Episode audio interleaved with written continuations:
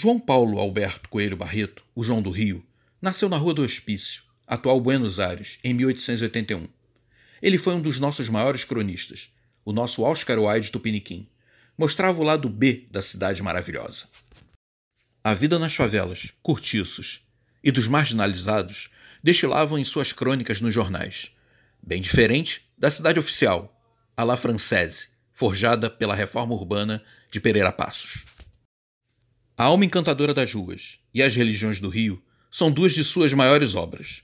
João do Rio morreu em 1921, depois de um infarto fulminante.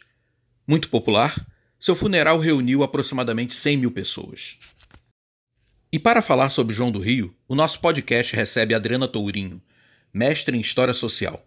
Ela também possui um canal no YouTube chamado Lusofonia, onde aborda várias obras literárias que têm como pano de fundo a cidade do Rio de Janeiro, dentre outros assuntos do universo literário. Obrigado, Adriana, por ter aceitado o nosso convite. Adriana, 2021 é o ano do centenário da morte de João do Rio.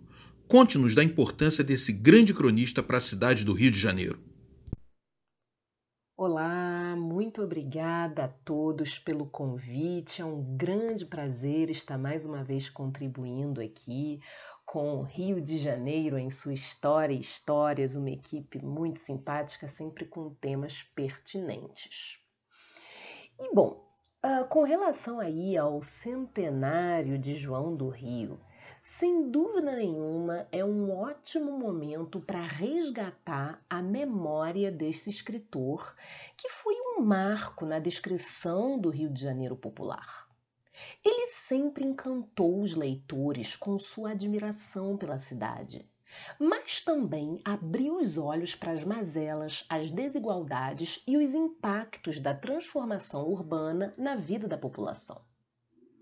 Ele era jornalista, cronista, contista, dramaturgo, mas seu grande diferencial era que ele não ficava lá no escritório vendo a vida da cidade pela janela.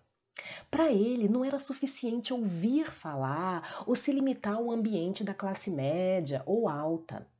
Ele tinha a reputação de ser muito vaidoso e ele tinha também uma grande facilidade de relacionamento com as pessoas. E ele era muito querido e isso abria portas também. Então ele gostava de circular em todos os meios, inclusive os menos favorecidos, para que a escrita dele fosse autêntica e embebida de um ambiente que ele conheceu. Isso fatalmente aparecia nos seus textos e tornava eles muito originais. E eram diferentes do que o que se fazia na época. Ele foi realmente pioneiro. Além disso, ele adaptou e aplicou na literatura brasileira técnicas que estavam na moda na literatura internacional. Isso fazia circular as ideias, influenciava o mundo literário nacional e enriquecia muito a literatura. Ele teve grande influência de escritores franceses e americanos, como exemplo aqui a gente pode citar o Edgar Allan Poe, que teve presente principalmente na fase uh, de textos um pouco mais sombrios, onde ele trazia crônicas aí que tinham que falavam muito do submundo. O verdadeiro nome do João do Rio era Paulo Barreto, e há inclusive uma rua em Botafogo com esse nome em homenagem a ele. Ele usou muitos pseudônimos ao longo da carreira, mas foi como João do Rio que ele ficou conhecido e como ele assinou a maior parte da sua obra. Isso já mostra, né, só esse fato de ser, ter esse apelido João do Rio, o grande grau de integração com a cidade e a importância que o Rio de Janeiro teve nas suas obras. E foi recíproco, porque ele teve grande importância para a cidade também. E estudiosos de diversos setores da área de humanas vão buscar os textos do João do Rio para construir suas pesquisas. É uma referência tanto até hoje. E diferente de outros que tinham a escrita como um hobby ou atividade complementar, o João do Rio dedicou a sua vida à produção de textos. Era um jornalista que muito cedo conseguiu se introduzir na imprensa carioca, tendo trabalhado para diversos jornais. E ele ficou mais conhecido pelas suas crônicas, em especial as que tinham características de reportagem e teciam um retrato de usos, práticas e costumes cariocas, principalmente religião. Mas, paralelamente, ele também escreveu excelentes contos. E embora hoje ele não esteja entre os escritores mais conhecidos do grande público, provavelmente porque a moda da escrita mudou, felizmente, ainda em vida, ele teve reconhecimento, sendo inclusive eleito como membro da Academia Brasileira de Letras. Foi ele, inclusive, que iniciou a tradição de usar o fardão na cerimônia de entrada na BL, que é uma coisa que se usa até hoje. Ele abordava o lado B da cidade, bem diferente da cidade oficial, a la Française, forjada pela reforma urbana de Pereira Passos. Podemos afirmar que ele era um cronista maldito por expor esta realidade? Certamente, o João do Rio queria ir muito além da versão invernizada da cidade. Ele não renegava a parte bonita do Rio de Janeiro, não é isso.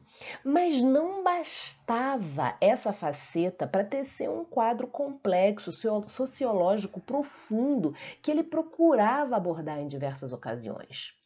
Quando vemos textos como, por exemplo, O Bebê da Tarlatana Rosa, fica explícito a vontade de abordar diversas facetas da cidade, diversos pontos de vista, diversos momentos e segmentos da sociedade. E seguindo as modas de um fazer literário que tenta surpreender e até chocar o leitor, ele traz elementos muito diversos e toca na ferida do abismo social existente, que vai se refletir não apenas na parte econômica, quanto também na cultural. Apesar disso, eu não acho que ele tenha sido um repórter maldito. Ele teve bastante êxito em conseguir uma voz profissional de peso e foi muito respeitado na área da produção cultural. Sem dúvida nenhuma, ele foi muito criticado também. Ataques profissionais e pessoais eram muito frequentes. Em um dos casos mais emblemáticos, quando ele defendeu a colônia portuguesa de pescadores, ele chegou a ser agredido fisicamente. E isso sem contar as diversas coisas, críticas que apareciam no jornal, algumas inclusive bastante fortes.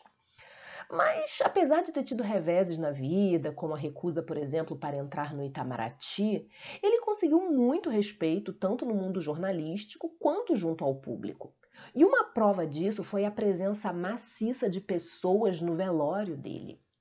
O fato dele ter morrido muito jovem foi uma coisa chocante, com 39 anos e de uma forma bastante repentina. Ele teve um infarto em um táxi. Isso tudo certamente contribuiu para o interesse popular. Mas a comoção e a cerca de 100 mil pessoas que foram ao velório foi algo realmente fora de série, que marcou a cidade durante muito tempo. Foi um negócio muito impressionante.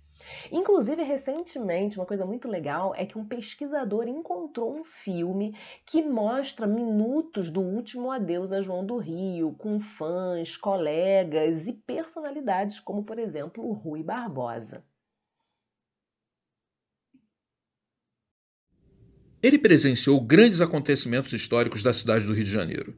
Como ele interpretou esses processos, como por exemplo a Reforma Pereira Passos? Um dos acontecimentos históricos também foi a epidemia de varíola. Como ele abordou esses fatos? O João do Rio não era contra a modernidade, até porque ele estava inserido nessa geração. Mas ele mostrava através dos seus textos que isso não acontecia sem consequências e que havia pessoas que ficavam excluídas do processo. A modernidade, do jeito como estava sendo conduzida, tinha um preço e João do Rio mostrou isso.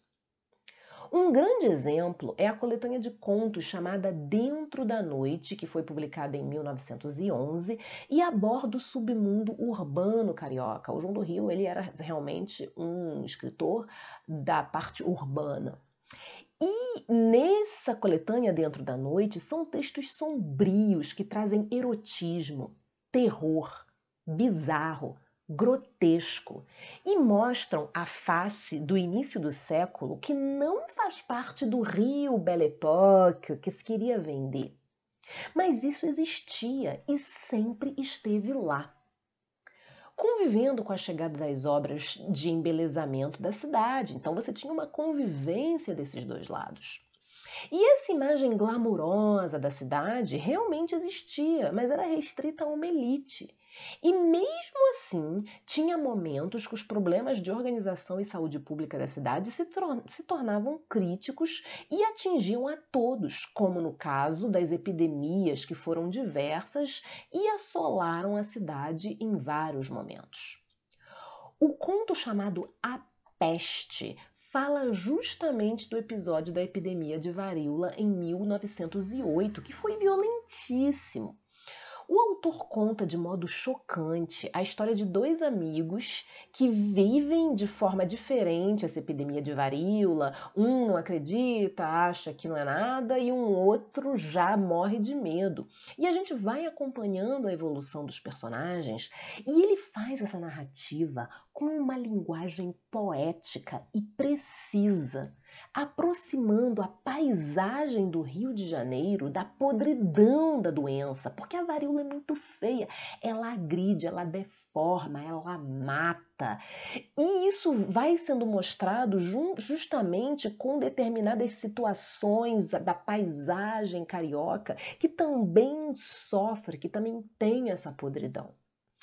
E a epidemia da varíola, ela modifica os personagens. Aquele personagem que no início não ligava, no final fica apavorado.